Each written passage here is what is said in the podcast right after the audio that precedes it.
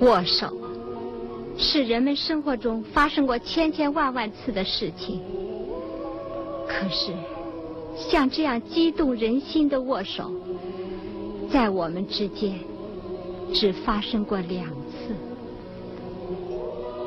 我们怎么会想到，人生中竟有如此曲折的风云变幻？怎么会想到，第二次握手，经过了整整的二十八年？欢迎收听读小说、听电影之《第二次握手》第三集，作者张扬，电影同期取自一九八零年由董克娜导演的同名电影。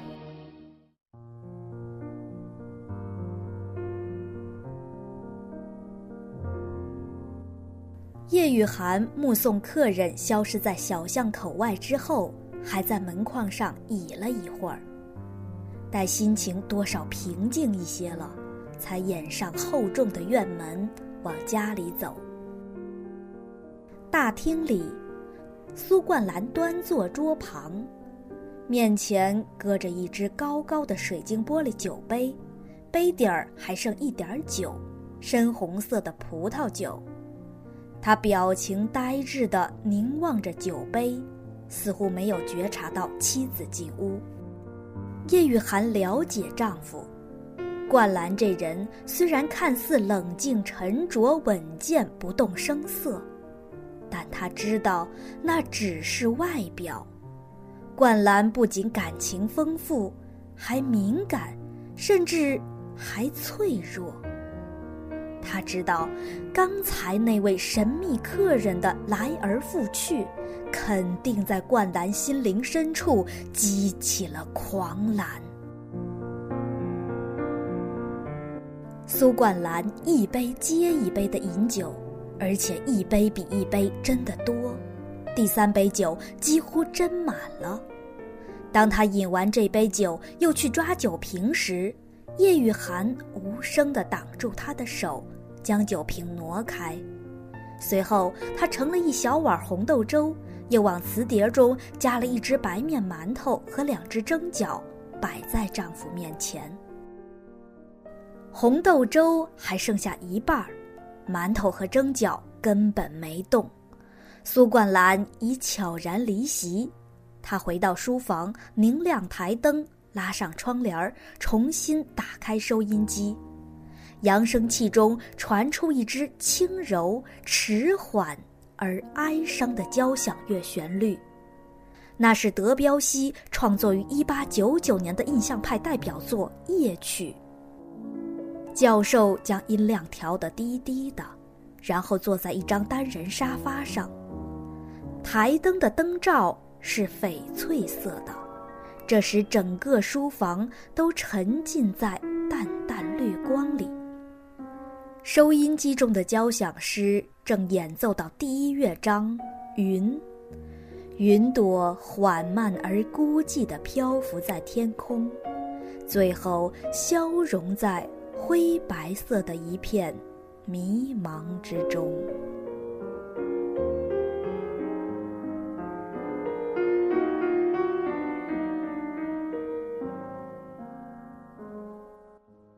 玉涵沏一壶菊花茶，外加两套杯碟，搁在一只托盘上，端进书房，像鬼使神差似的。墙上的两幅油画正在这时映入叶玉涵的眼帘，他微微一怔，顿感错愕和惊讶。特别是克拉姆斯科伊笔下的无名女郎，无论容貌亦或气质，都跟刚才那位不速之客那么相像。邻居朱尔同是个画家，他介绍过这幅画的来历。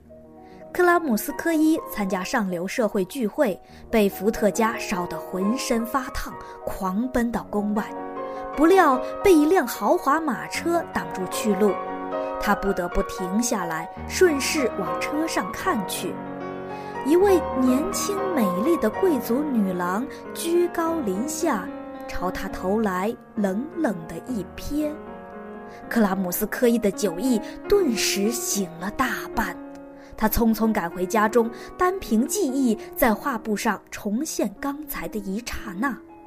不久，油画《无名女郎》震撼了俄罗斯画坛，在世界上声闻遐迩。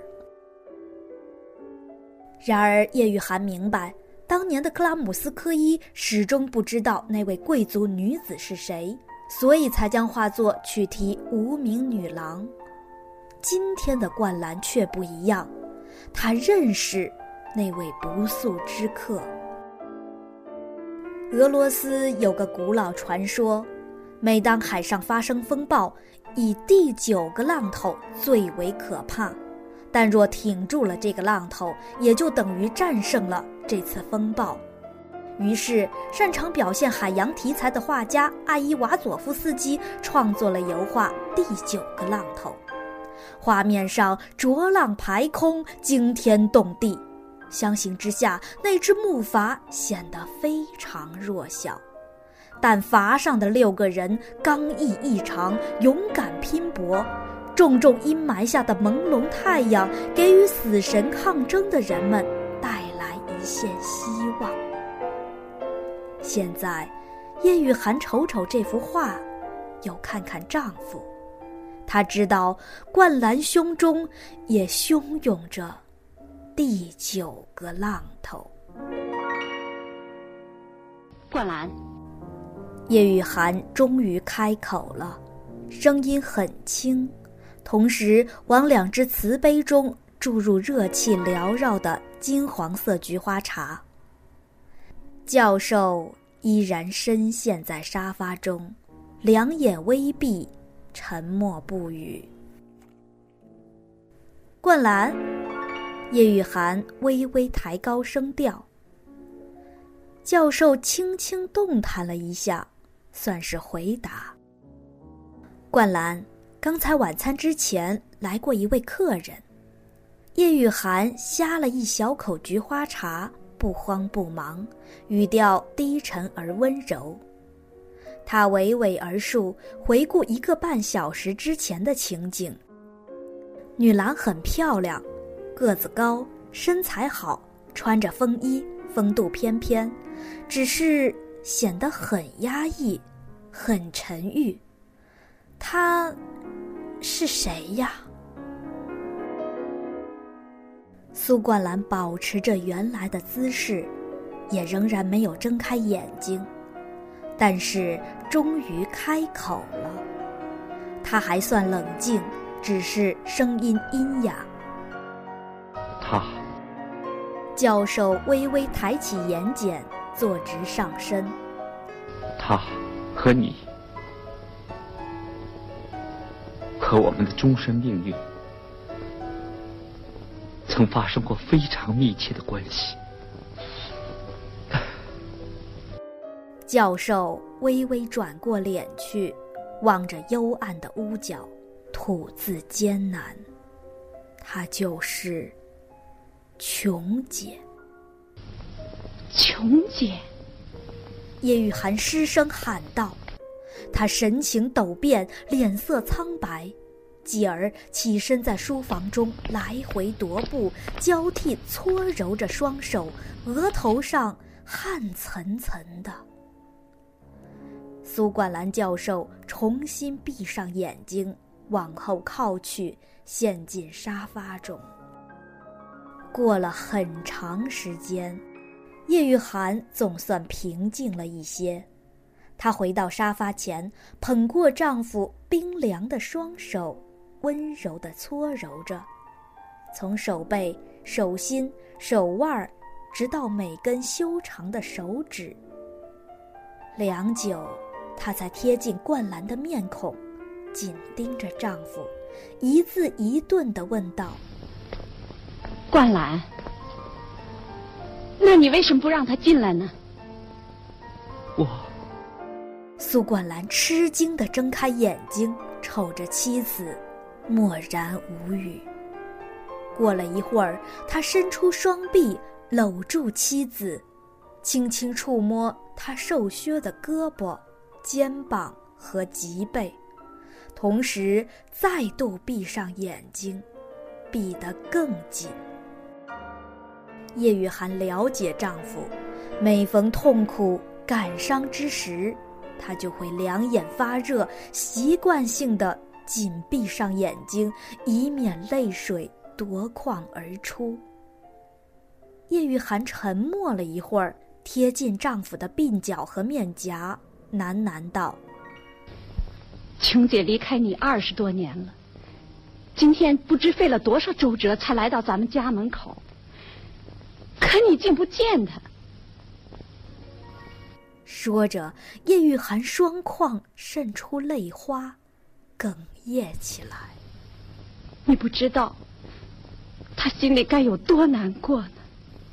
苏冠兰像是遭了电击，他浑身站立，坐直了身子，紧攥住妻子的双手，贴在自己胸上。他喘息着，使劲儿咬住下唇。好一阵，才吃力的说：“可是我，我已经不能再请琼姐进来了。为什么？玉涵，不要再问了。”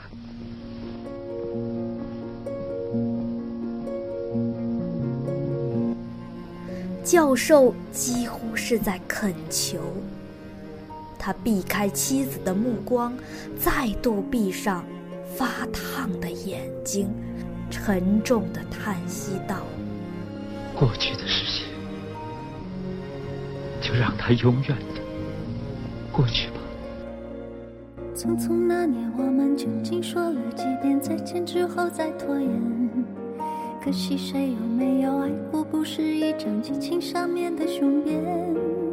匆匆那年，我们一时匆忙撂下难以承受的诺言，只有等别人兑现。不怪那吻痕还没积累成茧，拥抱着冬眠也没能羽化再成仙。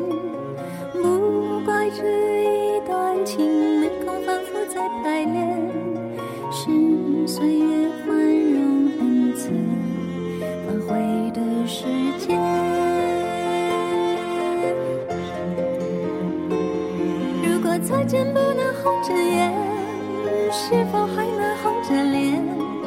就像那年匆促刻下永远一起那样美丽的谣言。如果过去还值得眷恋，别太快冰释前嫌。谁甘心就这样彼此无挂也无牵？我们要互相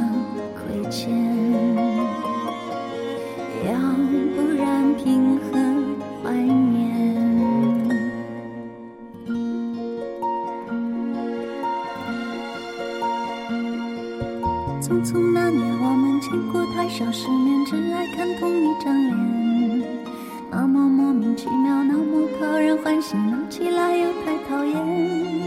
相爱那年，活该匆匆，因为我们不懂顽固的诺言，只是分手的前